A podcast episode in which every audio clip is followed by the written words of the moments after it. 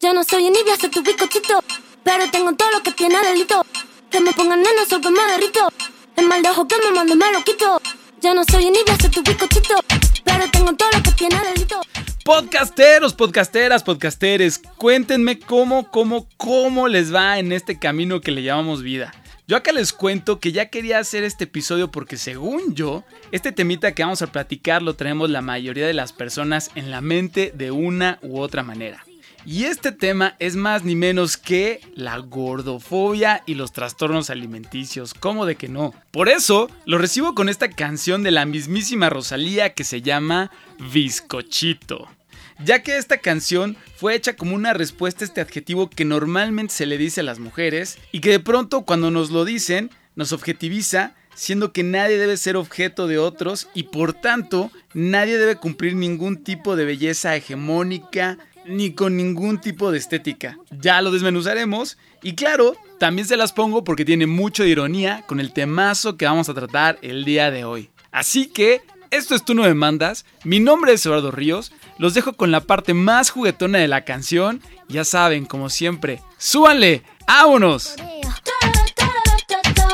La de Corea.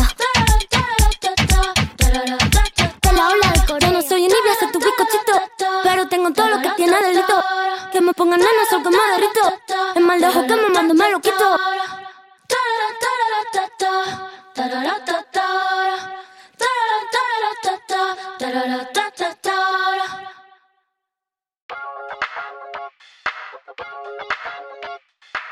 Pues ahora sí amigos, vamos a entrarle con todo el tema. Y para eso les traje una experta sasa, porque yo solo sé que no sé nada. Ella se llama Gloria Araujo Álvarez. Ella nos va a dar luz y ella tiene un currículum muy extenso del cual les voy a dar solo algunos highlights. Ella es nutrióloga clínica de profesión egresada de la Universidad Autónoma de Nuevo León y cuenta con 20 años de experiencia en el tema de salud y el bienestar. Tiene estudios de posgrado en educación en diabetes, es nutrióloga certificada por el Colegio Mexicano de Nutriólogos, tiene varias certificaciones en el manejo nutricional de enfermedades metabólicas, tiene una certificación en nutrición funcional y otra en prescripción de ejercicio. Es conferencista, tallerista en temas de salud, sexualidad y bienestar. Cuenta con maestría en Administración de Servicios de Salud por la UNAM. Además, es directora del Grupo Nutriendo, que es una empresa dedicada al desarrollo de programas empresariales para el bienestar desde hace 15 años. Y por si fuera poco, es conductora de televisión en el programa Nutriendo tu Vida, que es un programa de educación de salud. Y pues bueno, la lista sigue y sigue. Así que sin más, vámonos ya con Gloria y que nos desmenuce este temita. Hola Eduardo, muchas gracias por la invitación. Yo estoy muy feliz de estar aquí con todos ustedes.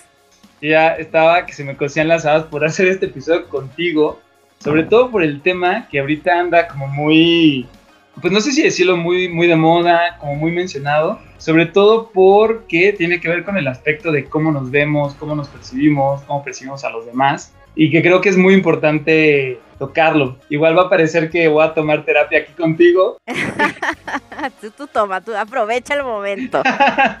Vas a sacar aquí todos los traumas, pero a ver qué tal nos va. Lo que sí, este, yo voy a tratar de hacerla como de abogado del diablo. Tal vez voy a parecer un poco incorrecto, un poco agresivo, puede ser, en el tipo de preguntas que haga, en el tipo de premisas, pero pues para eso está Gloria, para que ella nos dé luz, para que nos alimente, nos corrija y todos aprendamos. Eh, buenísimo. el tema es la gordofobia y trastornos alimenticios. Yo sé que es un tema como muy amplio, que bueno, podríamos hablar muchos episodios. Vamos a tratar de abordarlo y si queda algún pendiente, pues hacemos episodio 2, 3 y 4, como ustedes nos pidan, ¿va? Y pues bueno, me gustaría, Gloria, que pudieras arrancar, si tienes por ahí, esta plática con algunos datos sobre obesidad, sobre gordofobia, alguna definición que tengas o, cómo quieres arrancar? Pues mira, voy a arrancar con lo que tú dijiste de que vamos a sacar los traumas a la luz, porque justamente ahorita en estas épocas que hemos estado, estuvimos bastante tiempo guardados, eh, este estar internos y sin muchos distractores que teníamos afuera hizo que muchos de nuestros traumas salieran a la luz. Muchos de nosotros subimos de peso. Otros le entraron al ejercicio muchísimo y hubo quienes eh, se desató más estos temas de obesidad y de trastornos de alimentación. O sea, fue un momento y está siendo un momento en la vida de todos que estamos a prueba y que estamos sacando los recursos que tenemos y que podemos y que a veces no lo logramos. Y como estamos tan cerca del refrigerador, pues estamos comiendo y comiendo a veces sin hambre. Entonces, mira, vamos a empezar con lo de gordofobia. Gordofobia se refiere a la repulsión hacia las personas que tienen exceso de peso. O sea, hay familias, hay familias, no sé si a ti te ha tocado eh, conocer alguna familia que le tiene fobia o a veces hasta miedo, ¿no? O sea, siempre se están viendo la mamá así criticándose su pancita y su muslito y entonces la hija aprende y ve eso de su mamá y entonces va creciendo, ya es una persona mayor, igual sigue criticando su cuerpo y el cuerpo de las demás personas, ¿no? Casi que es como la clasificación entre eh, las buenas personas y las, buenas personas en base al peso. Pero si le preguntamos a la Real Academia Española, el término gordofobia en realidad no existe, déjame decirte. Ok, es un dato, no existe. o sea, ese término no existe. Pudiéramos basarnos en decir la obesofobia. Pero la obesofobia está nos se refiere a otro término, es otro término distinto que es cuando nos da terror subir de peso, cuando nos da terror la obesidad. Una es cuando rechazamos y otra es cuando nos da terror tener eh, exceso de grasa, exceso de peso. Y eso también nos puede llevar a desarrollar entonces los trastornos de alimentación, ¿no? Entonces son como maneras lindas de llamarle a estas maneras de convivencia que tenemos con nuestro peso. Y bueno, vamos a hablar en este episodio sobre esto, sobre la obesidad, sobre qué es la obesidad, sobre qué son los trastornos de alimentación y también sobre unas modalidades ahora nuevas que tienen que ver con esto, sobre una iniciativa que se llama Salud en todas las tallas, por ejemplo, el Mindful Eating, que es otra herramienta maravillosa para trabajar con todo esto del peso y sus estigmas. Ok. Oye, yo, yo hice mi tarea, solo por mencionar algunas cosas. Encontré que el INEGI dice que el grupo de personas que reporta una prevalencia más alta de obesidad en México es el grupo de 30 a 59 años, con 35% de los hombres en obesidad y 46% de las mujeres en obesidad. Y en niños de 5 a 11 años, el 20% de los niños tienen obesidad y el 15% de las mujeres, de las niñas tienen obesidad. Entonces, a mí estas cifras pues, sí me, me parecieron un poco altas como premisa. Siento que es mucho para una, un país, para una población como la nuestra. Pero quisiera que nos desmenuzaras un poquito qué es ser gordo, qué es estar obeso, porque escuchamos mucho que es que es el índice de masa corporal y una formulita, pero no sé si eso es algo que nos ha obligado a ver o, a diseñar nuestra mente con respecto a lo que es gordo y lo que no es gordo, contra lo que es obeso y lo que no es obeso, o si hay una realidad médica donde alguien sí está en obesidad y sí pone en peligro su salud. Este, sí, sí hay una realidad médica. Y bueno, viendo esta parte tan alarmante de la estadística, es cierto. Esto que tú dijiste quiere decir que uno de cada tres hombres tiene obesidad y que casi la mitad de las mujeres en México tienen obesidad. O sea que sí es alarmante. Y esta es la estadística de la última encuesta de salud eh, que se realiza en México, que fue en el 2018. Tenemos que ver qué pasó aquí en México al estar guardaditos. Yo creo que vamos a reprobar. esto sí, o sea, ya vamos reprobados porque de hecho tenemos el primer lugar en obesidad infantil a nivel mundial. Eso eh, es alarmante porque cuando los niños tienen obesidad, ahí ya estamos haciendo que esa manera de trabajar del cuerpo de un niño se transforme de una manera saludable a una manera inflamada de trabajar, vamos a decirlo así. Ahorita te voy a explicar qué es la inflamación. Y entonces, cuando llega a ser un adulto, sus células están inflamadas, están con un estrés oxidativo, que ahorita lo vamos a platicar también, y su forma de metabolizar los alimentos, pues es deficiente, es distinta.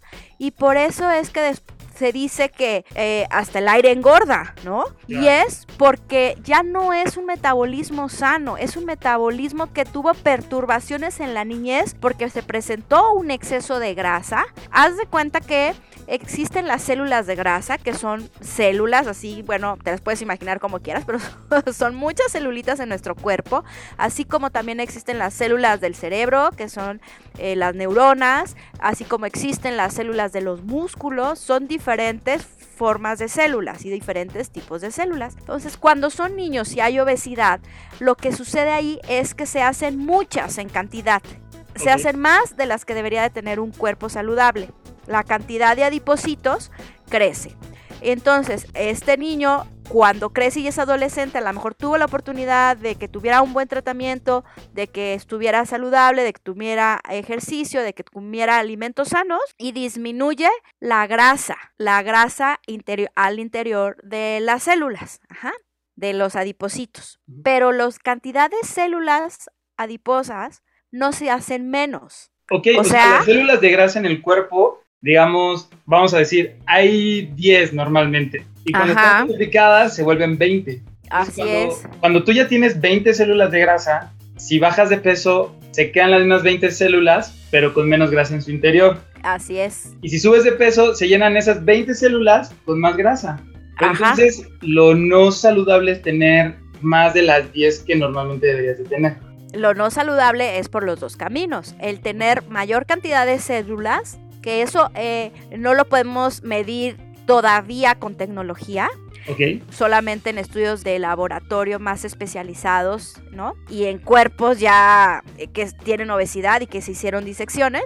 Pero eh, sí podemos evaluar hoy por hoy cuánta grasa hay en el cuerpo. Existen métodos para poder saber cuál es el porcentaje de grasa corporal, porque es muy diferente tener exceso de peso que exceso de grasa. Okay. Y esto se puede llegar a, clasificar mal. Como decías tú, ¿qué es tan cierto es esto del índice de masa corporal? ¿No? Que fue una de las preguntas que hiciste. El índice de masa corporal es una relación entre cuánto mido y cuánto peso. Okay. No evalúa cuánta grasa tienes o cuánto músculo tienes o qué tamaño es tu hueso. Esos son tres factores muy importantes, además de sumar el factor de cuánta agua tienes en tu cuerpo. Ok, ok, ok. Pues todas esas cosas forman lo que es la composición corporal. Entonces, por una simple tabla, no podemos saber si tenemos obesidad. Podemos decir que tenemos exceso de peso. Que de hecho este índice de masa corporal se creó por una empresa de seguros hace muchísimos años. O sea, así fue como se creó el índice de masa corporal. Una empresa de seguros que dijo, bueno, ¿cómo le hacemos para poder evaluar qué tanto riesgo tenemos en que una persona de tal edad, con tanto peso y tales características, vaya a tener problemas de salud y cuánto nos va a costar? Y entonces vieron que a mayor índice de masa corporal, mayor gasto eh, médico. Y entonces ahí ponían las pólizas importante punto, el índice de masa corporal, ¿no? El peso. Ok, que este, esta relación de peso versus altura es que yo de tal altura debo de pesar tantos kilos, pero es una tabla muy mala porque no me habla de nada, porque puedo estar más lleno de agua que de otras cosas y no quiere decir que esté sano, ¿no? O puede, o puede ser, no quiere decir que esté sano, o sea, por ejemplo, un paciente con problemas eh, renales que tenga retención de líquidos o alguien que tenga retención edema, por ejemplo en el abdomen, pues va a pesar más y no es por grasa, es por agua y es porque tiene una enfermedad, que sí nos sirve porque nos dice algo está pasando en el peso. O sea, esas tablas son válidas porque nos sirven para tener una relación, una referencia. Pero puede haber personas muy delgadas con adiposidad, con exceso de adiposidad que no les podemos llamar, no les podemos llamar obesas, no podemos decir que tienen exceso de grasa, que de hecho esa es otra cosa muy importante, Eduardo. Ahora se está haciendo en, a nivel médico y de los profesionales de la salud hacer mucho hincapié en esta parte en donde una persona que tenga diagnóstico de obesidad, en lugar de decirle obeso, ¿no? Como antes se decía, este señor obeso, o este, este, señor gordo, o este, este paciente diabético, eh, ahora se está haciendo mucho el hincapié de, eso, en de bajarle estigma que ocasiona esa etiqueta. Ok. Y decir, esta persona que vive con obesidad o esta persona que vive con diabetes o que vive con hipertensión, en lugar de decir esta persona que hipertensa o esta persona diabética u obesa, ¿no? Ya por lo menos no se oye tan rudo el... O sea, yo creo que ofende más que te digan eres obeso que no sé, que eres chaparro o, te sacaste o te sacaste un 5, o sea, eso sí baja la moral muchas veces. Ellas cocinan con salsa de tomate, mojan el arroz con un poco de aguacate pa' cosechar nalgas de 14 quilates. Atrévete, te, te, salte del closet, destápate, quítate el esmalte, deja de taparte, que nadie va a retratarte. Levántate, ponte hyper, préndete, sácale chispa al starter.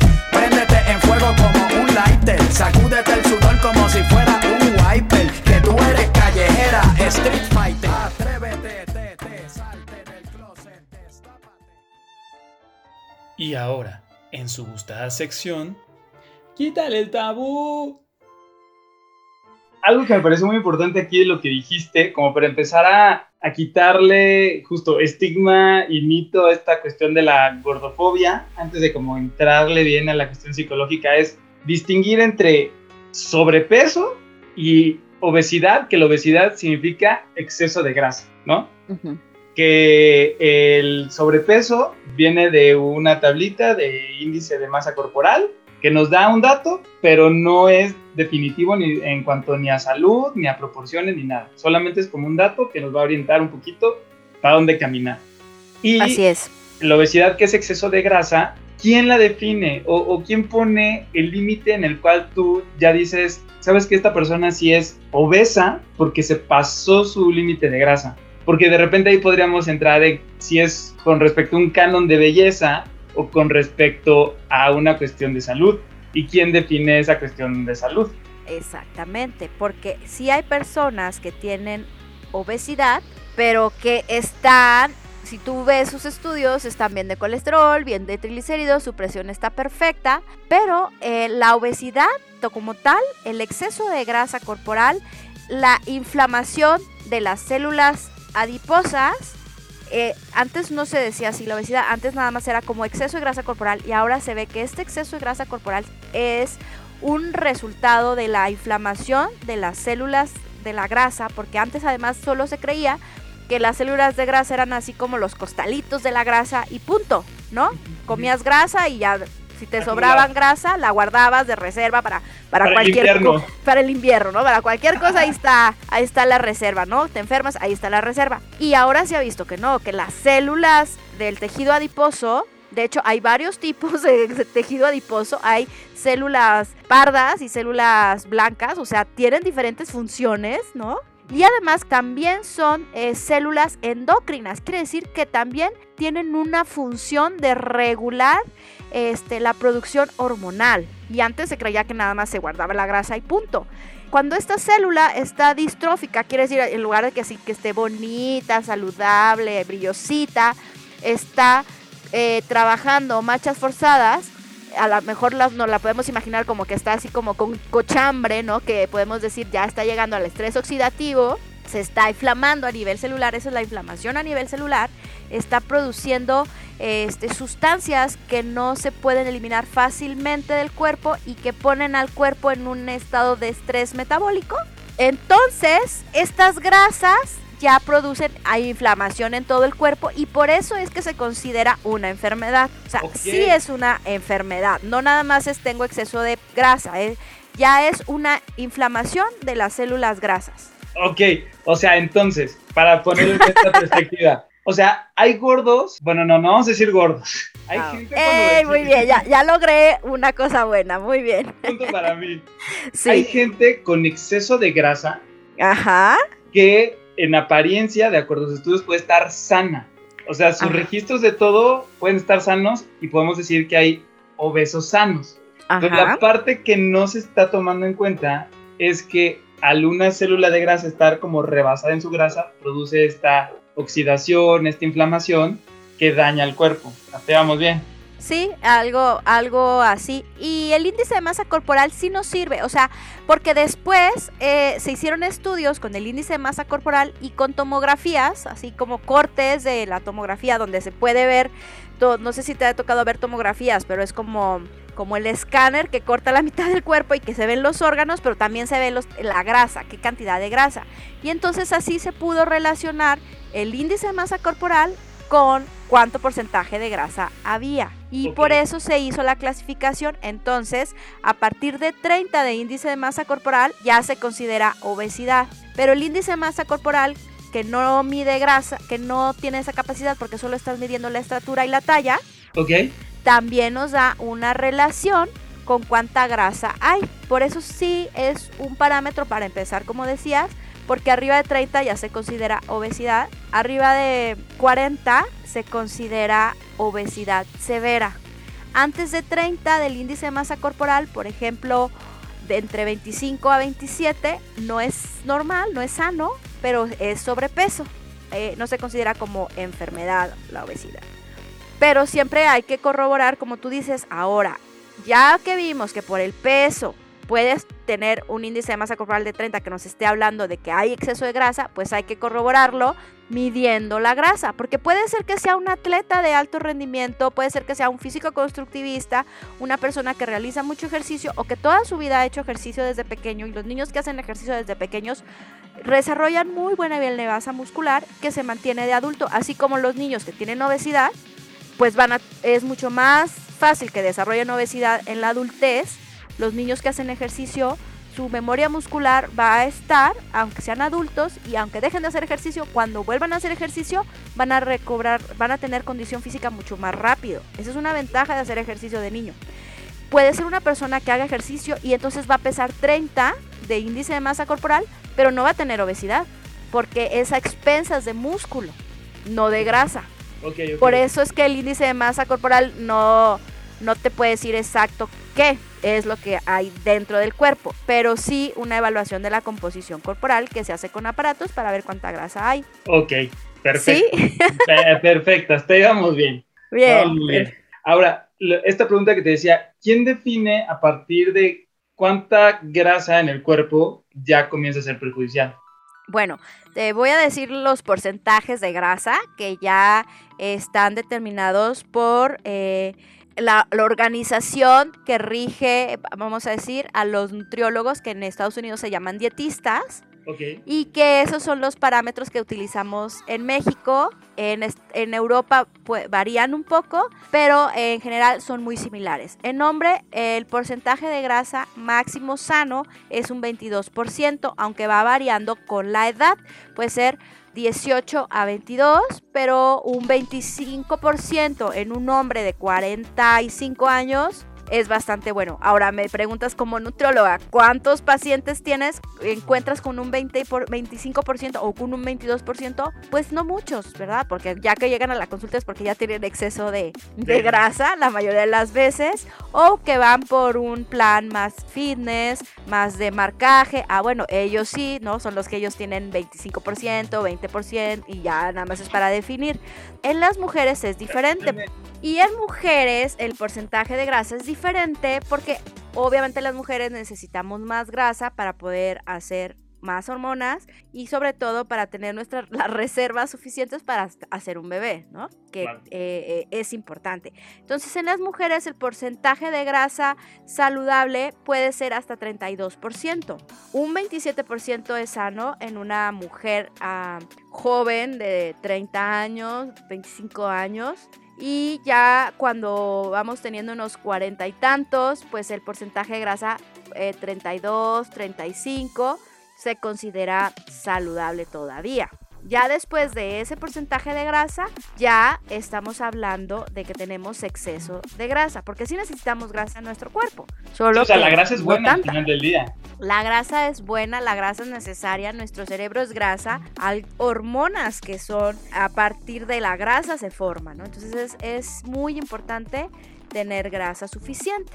Ok, ahora, esto es como en el ideal, ¿no? Donde esta es la proporción saludable para que nuestro cuerpo no entre en esta cuestión inflamatoria, degenere en cáncer, en enfermedades crónicas, diabetes, hipertensión, todo esto. Pero ahora, ¿qué pasa en el día a día donde, pues, como, como decía hace rato, ¿no? La pandemia nos hizo meternos al refrigerador, estar comiendo cada rato. Mi tren de vida no me permite comer saludablemente para mantener ese porcentaje de grasa. Y entonces, pues empezamos a comer de más, empezamos a hacer esta acumulación de grasa y empezamos con esta parte fea que es la de sentirnos incómodos con nuestro cuerpo. ¿Qué, podríamos nosotros valorar con respecto a esta cuestión de balancear entre lo que es sano médicamente y lo que es sano psicológicamente, ¿no?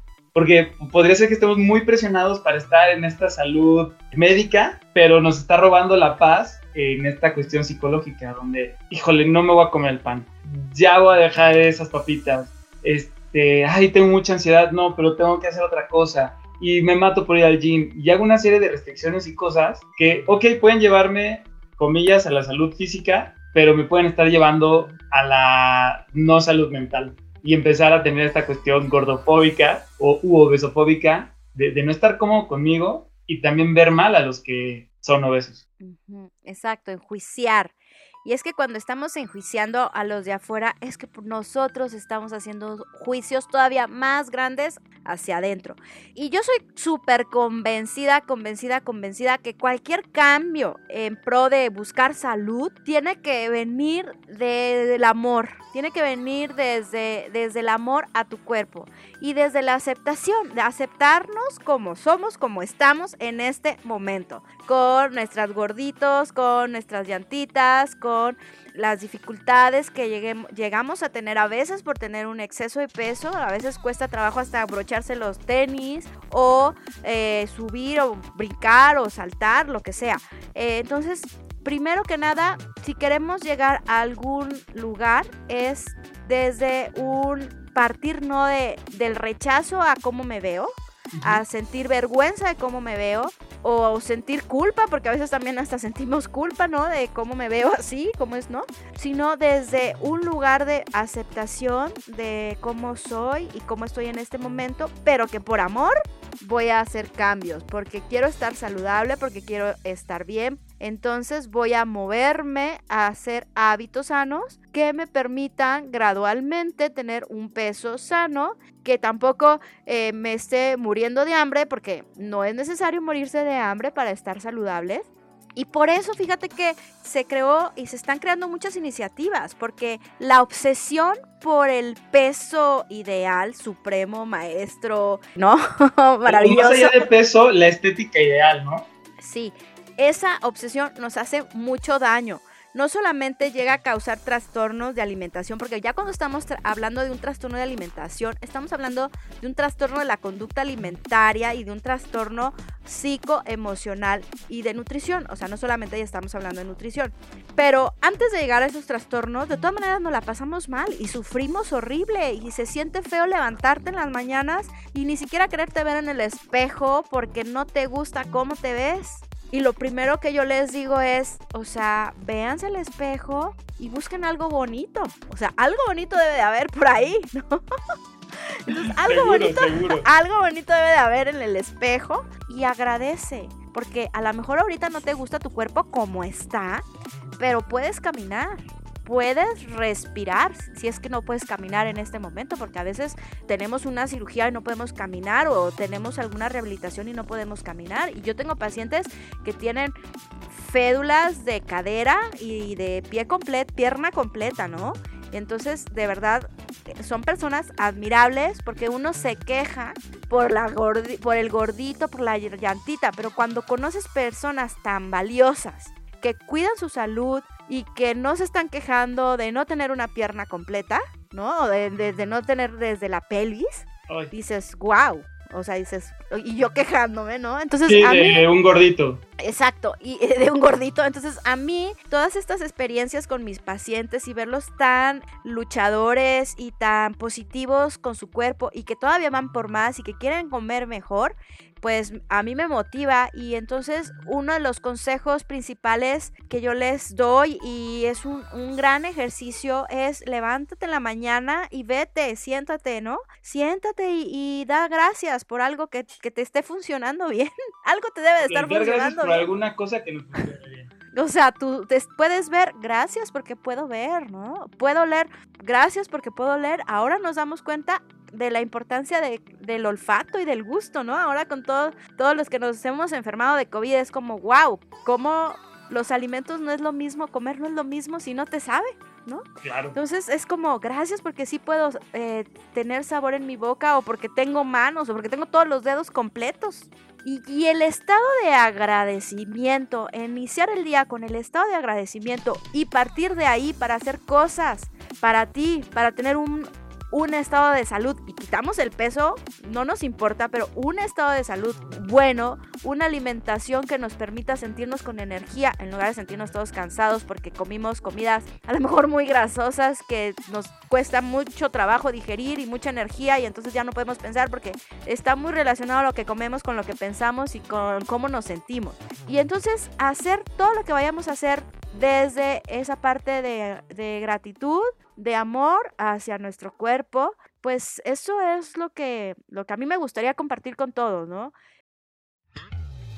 Esto va para las muñecas orgánicas. Se acabó el amargue. Se acabó el dolor. Díselo, Talía. No quiero más llorar.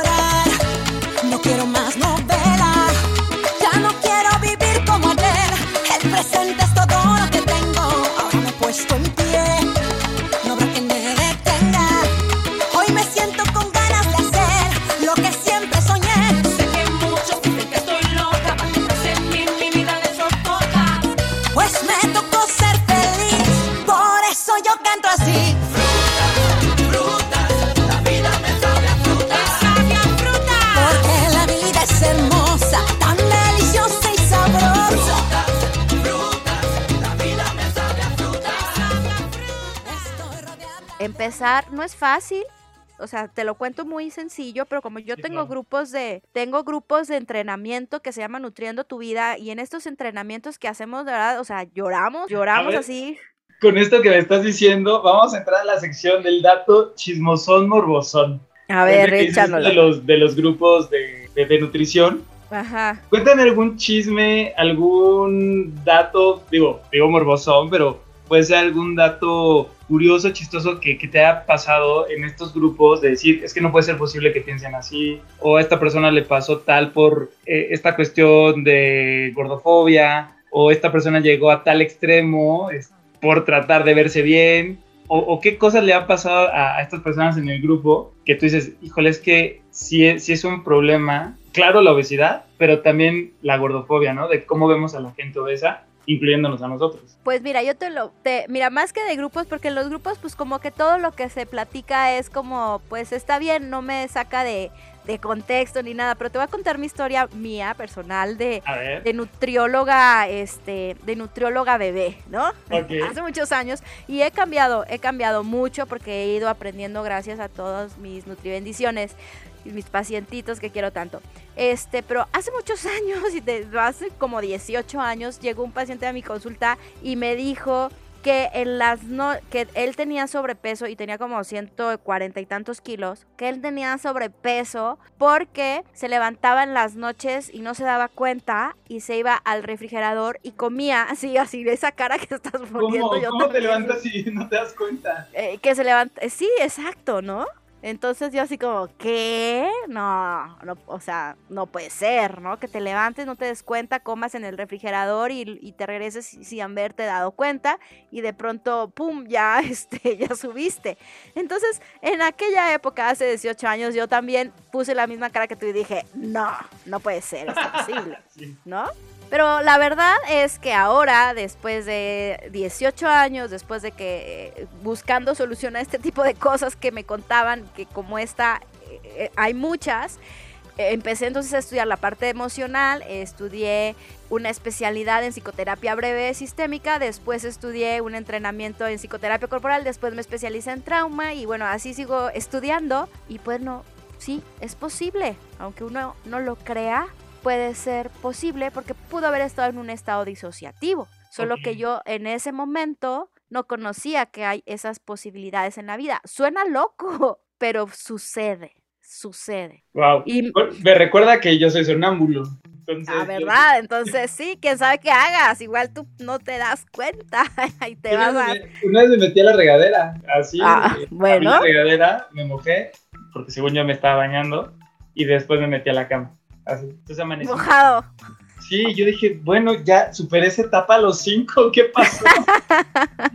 y tratando de hacer memoria y como rebuscándole, fue que se me había quedado el pensamiento de que me tenía que bañar en la noche y de pronto pues me fui a dormir, pero mi mente se quedó pegada en eso y como si era sonámbulo, eh, mi mente lo que hizo fue meterse a bañar y ya que se metió a bañar, regresé y se dormí.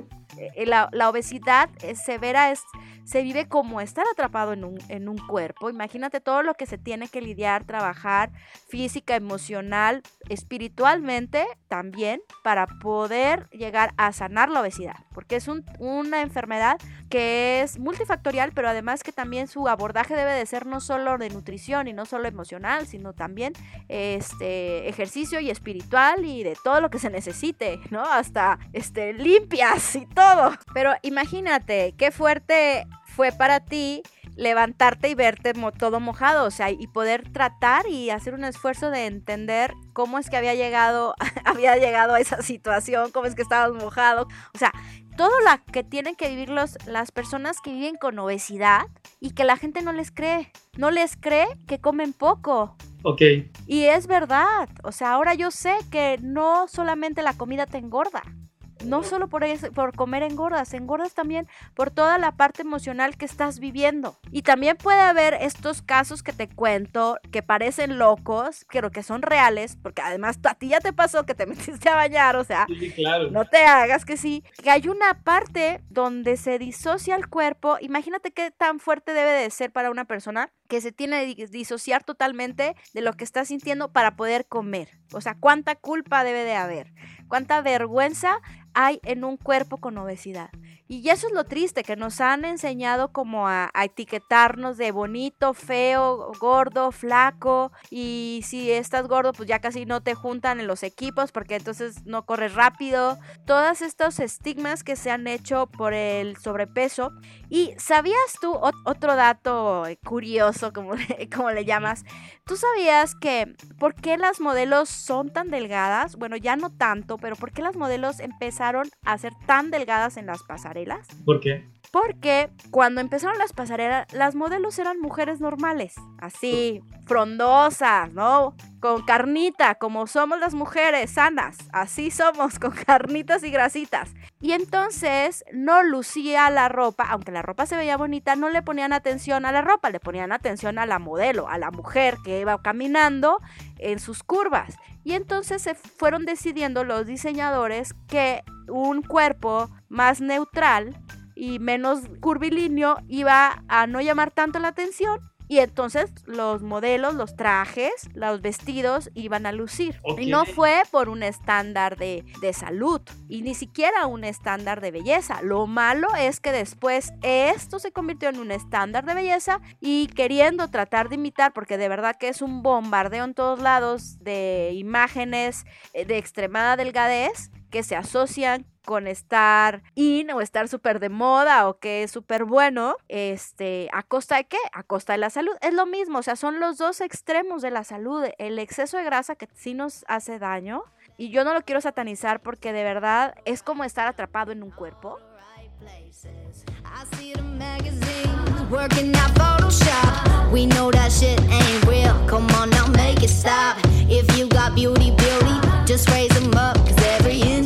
Is perfect from the bottom to the top. Yeah, my mama,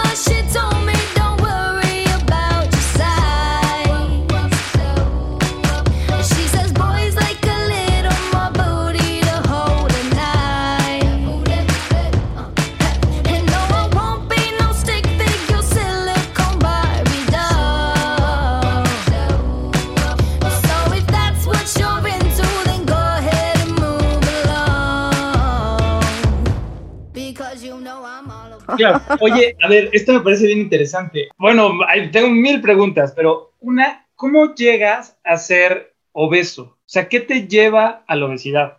Porque ahorita con todo lo que decías emocional, psicológicamente, la obesidad entonces no solo es un exceso de grasa en el cuerpo, ¿no? O Ok. sea, no, eso es el resultado de todo lo demás. ¿Y qué es todo lo demás?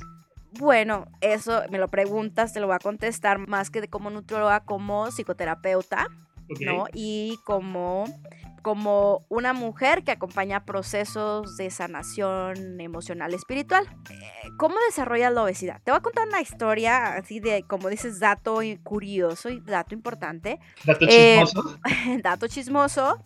Mira, una paciente, una que una paciente y lo uso para como ejemplo, no para balconear porque ni voy a decir nombres, sino para que se puedan sentir identificados los que nos escuchan y puedan decir, "Ah, pero por eso este, una paciente que desde que estaba chiquita, desde los 8 años, le están diciendo, ay, es que estás, eh, ya te desarrollaste mucho, es que estás muy gordita, es que no saques tanto el pecho, este, vamos al nutriólogo y vamos a otro nutriólogo y haz esta dieta y haz esta otra. Y entonces en su familia, aunque ella ni siquiera estaba con sobrepeso, ¿eh? O sea, era la visión a través de su mamá y de sus tías, como cuando empezamos esta transmisión y dijimos que hay familias que, que son gordofóbicas, así, literal.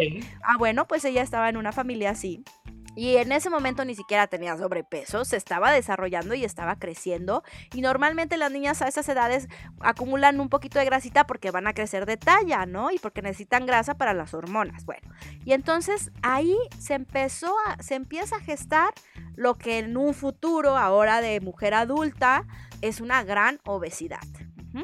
Y, y, pero realmente eso no se asocia, o sea, te lo cuento como muy fácil, pero para descubrir ese hilo que nos lleva a esos momentos, o sea, esos momentos son momentos de trauma. Ok. No es fácil para una niña sentir el rechazo y lo que está sintiendo es rechazo.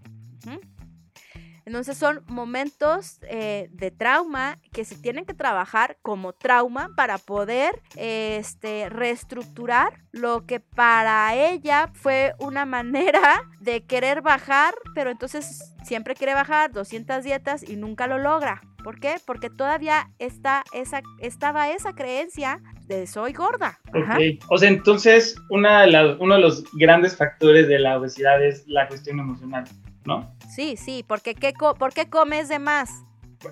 Tú dime. Yo te, bueno, yo te digo A las ver. mías. Yo te digo las- A ver, dime tú por qué comes de más. Este, una parte sí es la cuestión, o sea, una parte es la parte genética, otra parte es la parte ambiental, o sea, si tú estás en tu casa y tus papás toman refrescos a la hora de la comida y te sientan con su botella a la hora de la comida, pues tú eso aprendes y eso comes y ya te mutaron los genes y ya va, ¿no? O sea, ya hiciste una mala historia, porque ya el tomar refresco pues es muy dañino para los niños y se los da, bueno, total. Ese es un cuento muy largo. Eso también te, te causa obesidad, ¿no? El sedentarismo por sí solo, el no tener actividad también es un factor para obesidad y además es un factor de riesgo ca- cardíaco el no hacer ejercicio. Ajá, Es igual de riesgo que, que fumar. Y, pero la parte emocional juega un componente que todavía no se ha estudiado tanto. Yo me he metido mucho de verdad a toda esta parte emocional, pues porque siempre desde hace veintitantos años me ha interesado saber qué pasa, por qué si comen bien, por qué si comen poco, eh, no bajan de peso o por qué este, no se puede seguir un plan de alimentación, porque hay quienes no lo pueden lograr hacer, ¿no? Ok, pero por ejemplo, esos cuatro factores que mencionaste, eh, para empezar mi terapia, lleva más el, el emocional, ¿no? Eh, en ese sentido, yo he escuchado muchas veces que hay, por ejemplo, muchas personas que se vuelven obesas como mecanismo de protección, porque les hicieron algún daño chiquitos, porque a lo mejor una mujer la violaron, porque les pasó un evento de donde sentían desprotección, y toda su forma como de protegerse o rechazar ese entorno violento es como poner esta barrera corporal siendo obesos, ¿no? En mi caso, la cuestión emocional es, por ejemplo, yo como mucho cuando estoy muy ansioso, muy tenso. Entonces, hay, hay unos puntos en mí en donde eh, mi ansiedad, mi estrés y, y mi necesidad de, de, de calmarme me llevan a comer. Pero ya lo identifico y digo, ¿sabes qué? Ya no me importa voy a ir por unas papas y sé que las papas me van a hacer tan feliz, me van a controlar, me van a bajar mis niveles de ansiedad. Voy a tener un minuto de paz y voy a estar bien y voy a poder continuar con la vida. Literal, ese es, ese es mi proceso. O, o- o voy por un pan porque sé que me va a dar una saciedad, una... eh, Endorfinas. una endorfina que me, que me, va, me va a calmar y entonces me va a permitir continuar. Y muchas veces si no lo hago y me restringo, como que se vuelve peor, ¿no? Porque no solo me siento ansioso, sino aparte siento que me estoy restringiendo de algo que, que quiero y que necesito. Entonces ya es así como, ¡ah! mucho, ¿no? Entonces, en ese sentido, como que te quiero preguntar, ¿por qué eh, la mayoría de nuestros impulsos, o siento que, tú me corriges si no, vamos a calmarnos, a saciarnos, a protegernos, a resguardarnos, a, a enfrentar nuestras emociones con comida. ¿Por qué se va la comida? En la mayoría de los casos. Sé que hay muchos que se vuelven workaholics, o sé que hay muchos que se dan a la droga, pero O al que- sexo, al sexo sexo. también, es muy bueno. es- ajá. bueno, pero está bonito. Bueno, te- pero sí, Depende, depende de Bueno, porque sí, también hay, hay, así como en la obesidad pasa que no puedes controlar la parte de la comida, también en la parte sexual a veces no se puede controlar y Claro. no es tan bonito no, bueno, te- y no es tan bonito. menos para mí. Pero bueno, a ver, entonces ¿por qué volviendo a tu pregunta, mayoría- Ajá, ¿por qué siento que la gran mayoría nos vamos a la comida? por muchas circunstancias, mira, la comida, el comer es un acto placentero, o sea, se siente bien bonito. Hay quienes se llegan a tener culpa por comer y sale peor, porque entonces comes las papitas, te da culpa, te da ansiedad y entonces comes dos papitas, dos bolsas más porque ya te dio más ansiedad y entonces te da más culpa y entonces así. Cuando comes con culpa, entonces este círculo vicioso se va acrecentando y es cuando se crea la obesidad. Cuando comes, estás consciente de que te va a causar placer, ajá, que es otra vía distinta a la ansiedad, te va a sacar de ese lugar y ese momento y te va a dar placer y lo comes, lo disfrutas, no te sientes culpable, lo disfrutas y dices, ah, muy bien, listo, padrísimo, y vuelves a lo que estás, ahí no se hace el ciclo porque no tienes culpa. Eso es muy importante. Por eso es que tú no tienes obesidad. ¿Por qué sería mi ciclo? Por- porque ahí no, no haces el ciclo completo. Pero hemos aprendido muchísimo y esta cultura de las dietas nos ha enseñado a sentirnos culpables por comer. Y entonces es una de las primeras cosas que tenemos que romper en, la, en, esto. Si ya comimos, pues disfruta, cómete lo que te quieras comer y disfrútalo. Porque si te lo comes, no lo, lo disfrutas y te da culpa y luego eh, otra vez y la ansiedad y vuelves a comer y entonces es un círculo. Eso es una de las cosas que es real, es totalmente real. Pero por eso también se crean herramientas que viene, que ahora están muy de moda, como el mindful eating, que vienen de em, métodos ancestrales, o sea, viene desde la parte del budismo, de las prácticas de meditación budista y también está el taoísmo que nos enseña a estar en presencia y aquí en México tenemos grandes maestros porque también luego nos vamos allá al, al oriente, pero aquí en México nuestros maestros de tradiciones ancestrales, ellos tal vez no le llaman meditación porque ellos no le llaman meditación, pero sí le llaman estar en presencia, ¿no? Y el estar en presencia, ¿qué hace? Pues que te vas a dar cuenta, tengo ansiedad, ya me dio la ansia y quiero unas papas, pero la ansiedad es así como el disfraz de algo. Ajá. O sea, la ansiedad es como lo que se puede ver.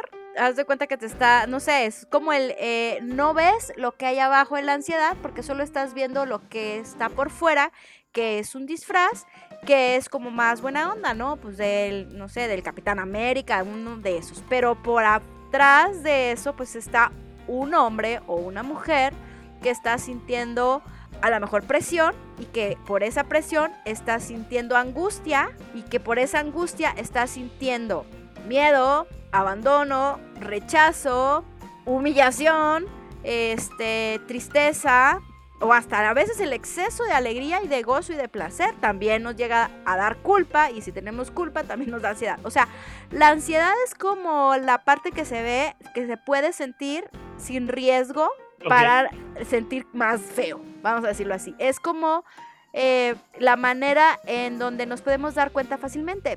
Pero tú te das cuenta, por ejemplo, Eduardo, pero hay, hay la otra versión que es, no me doy cuenta que tengo ansiedad y entonces estoy comiendo o como chocolate. O sea, de pronto se me antoja el chocolate.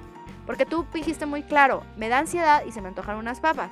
Pero a veces, y, y lo tienes identificado claramente, pero aquí el ciclo eh, distrófico es cuando no te das cuenta que tienes ansiedad y estás comiendo mucho, en realidad es porque tienes ansiedad. Y en realidad es porque hay algo más allá de la ansiedad. Entonces yo siempre les pregunto, no es que esta vez y comí esto. Y les empiezo a preguntar, ¿y qué estabas haciendo? Y así se me quedan así como, ay, porque qué preguntona, ¿no? Y yo, ¿Qué no, quieres no saber?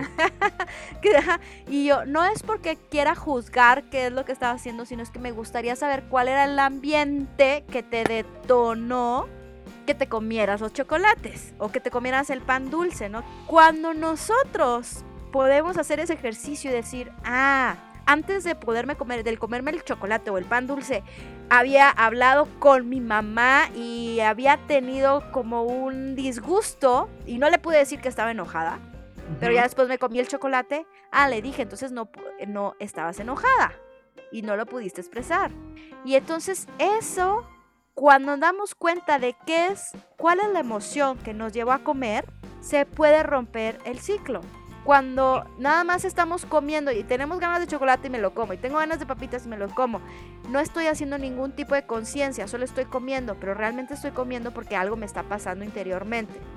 Ok, ok, ok. Cuando hago esos ejercicios, entonces ya voy poco a poco rompiendo la cadena. Pero la verdad es que hay que ser brutalmente sinceros con nosotros para poder como romper la cadena y salir de ese espacio y poder entonces hacer círculos eh, virtuosos donde los alimentos sean nuestros aliados, que siempre son, sean nuestros maestros y aprendamos a través de ellos. Ok, y de esto que te mencionaba, que de repente la obesidad se, se usa como una coraza, o sea, de poner un muro en tu cuerpo para que lo de afuera no te dañe. Sí, eso es, eso es verdad. Es muy común que los hombres y las mujeres, no solamente en mujeres, en hombres también, desarrollan más cantidad de grasa y a veces hasta es tan detectable porque es justo en la parte en donde hubo abuso o hubo algún toque sexual, por ejemplo. Entonces sí, se utiliza como protección. Otra manera, aparte de, de utilizar la grasa como protección, que esa es como muy conocida, todo el mundo la sabe, pero no la interiorizamos y la trabajamos. Otra manera es como, es muy chistoso, porque es al revés, pero también como para no llamar la atención para no ser visto. para no llamar tanto la atención, para no ser visto. Pero también para poder ser visto. O sea, juega el otro papel. ¿De qué depende de la persona? Niños, por ejemplo, que estuvieron chiquitos y no tuvieron mucha atención de sus papás o que les faltó, que tuvieron carencia de ese cuidado en los primeros meses de vida o años de vida, pueden llegar a desarrollar esas obesidades grandes, también para poder ser vistos de alguna manera, para poder sanar esa herida de la infancia. Ok, ok, ok. Oye, entonces, bueno, no sé, ¿quieres mencionar alguna otra cuestión emocional que, que haga que seamos obesos? Sí, para que haga que, que tengamos obesidad. Para que ha- haga que tengamos exceso de grasa. Exacto. Sí, eh, hay una que es en la que yo me estoy especializando en estos momentos, que es, eh, son las más difíciles de tratar, que son las que causan obesidad severa, que son las que están relacionadas con las improntas perinatales. O sea, ni siquiera tenemos palabras para expresar lo que vivimos en el vientre de la mamá y lo que vivimos los primeros dos meses de vida. Ok. O sea, improntas perinatales es eso. E- es eso, es la, lo que quedó en tu ser de lo que viviste en útero. A lo mejor tu mamá cuando tú estabas embarazada, no sabemos, a veces ni les preguntamos, pero a lo mejor tuvo un duelo, a lo mejor falleció un- una persona cercana a él, a, ella, a lo mejor vivió momentos difíciles de carencia este, económica, a lo mejor vivió momentos de abandono, a lo mejor se divorció cuando estaba eh, embarazada de ti, a, lo mejor pasaron muchas cosas y todo eso es parte de tu de tu somático, de todo tu ser, de tus células, está en tus células. Y eso es difícil de entenderlo con palabras y se trabaja a través de, de otros métodos en el cuerpo. Pero yo he visto que los pacientes con obesidades de 180 kilos y más tienen mucha relación con estas etapas eh, iniciales de la vida. Ok, que ni siquiera ellos tienen registro consciente. No, no, no. No tienen registro consciente y además es algo que no se ve, no se ha estudiado, no nada, eh, no está ni siquiera relacionado. Obviamente yo lo relaciono pues porque yo veo la parte de la nutrición, veo la parte de la emoción y además veo la parte de los nacimientos de bebés y eso me permite poder hacer estas conjeturas este, que son las que estoy estudiando ahorita.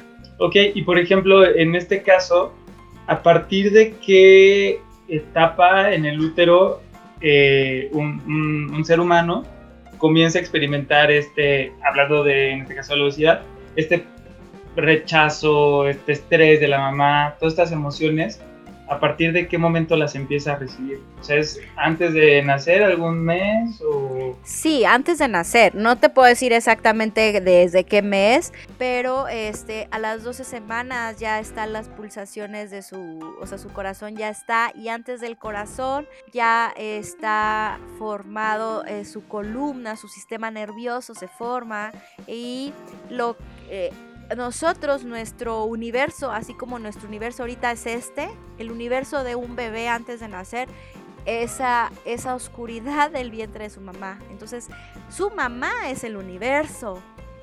Ok, Por eso es que, que se forman esas improntas.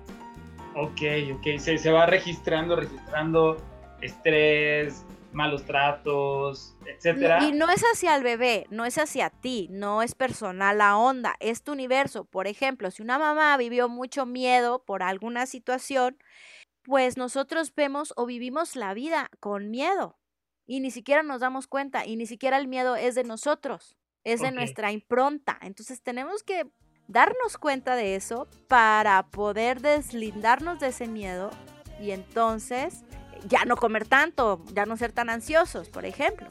Claro. Huyendo de sus miedos.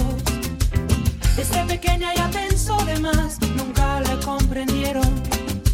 Ah, ella está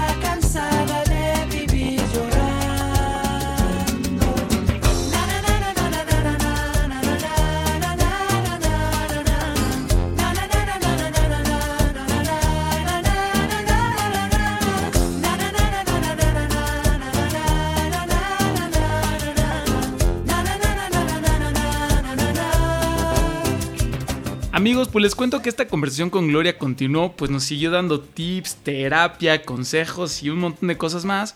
El resto de la conversación la podrán escuchar en la segunda parte de este episodio, gordofobia y trastornos alimenticios. Pero por lo pronto los dejo aquí con su gustada sección de la recomendación musical que nos hizo Gloria para despedir esta primera parte. Vámonos para allá. Oye, pues nada, llegamos a la parte final donde tú nos recomiendas una canción con la que quisieras despedirte. Puede tener que ver con el tema, puede ser una canción que te guste, pero finalmente este podcast pues viene acompañado con música que es a través de cómo recorremos siempre la vida, ¿no? Siempre estamos acompañados de música. Entonces me gustaría que, que nos compartieras algo de lo que tú escuchas y pues listo. Una que es mi consentida de siempre, que se llama La Pachanga, de Vilma Palma. Ok. Venga, pues buenísimo, Gloria. Este, me, me encantó. Creo que igual me quedaron como muchas eh, dudas, preguntas, etcétera. Pero creo que está bueno arrancar con, con este desmenuce de, de la información, de, de las emociones sobre la obesidad y la gordofobia. Espero pues que haya un, un segundo, tercer y cuarto programa donde podamos como meternos tal vez un poquito más a fondo en temas más específicos. Pero muchas gracias. Y no sé si quieres dar tus redes, dónde te pueden contactar, dónde pueden tener consulta contigo, qué, terapias das, ahorita qué andas haciendo. Ah, claro que sí. Bueno, síganme en Facebook, en Grupo Nutriendo y en Instagram en gloria.araujo.nutriendo y Nutriendo tu Vida TV. Eh, las consultas estoy dando consultas en línea consultas presenciales en el Hospital San Angelín de Universidad y también doy psicoterapia corporal y de trauma. Eh, esa la doy eh, también por la Colonia del Valle, en un, lugar pues especial para dar acompañamiento emocional.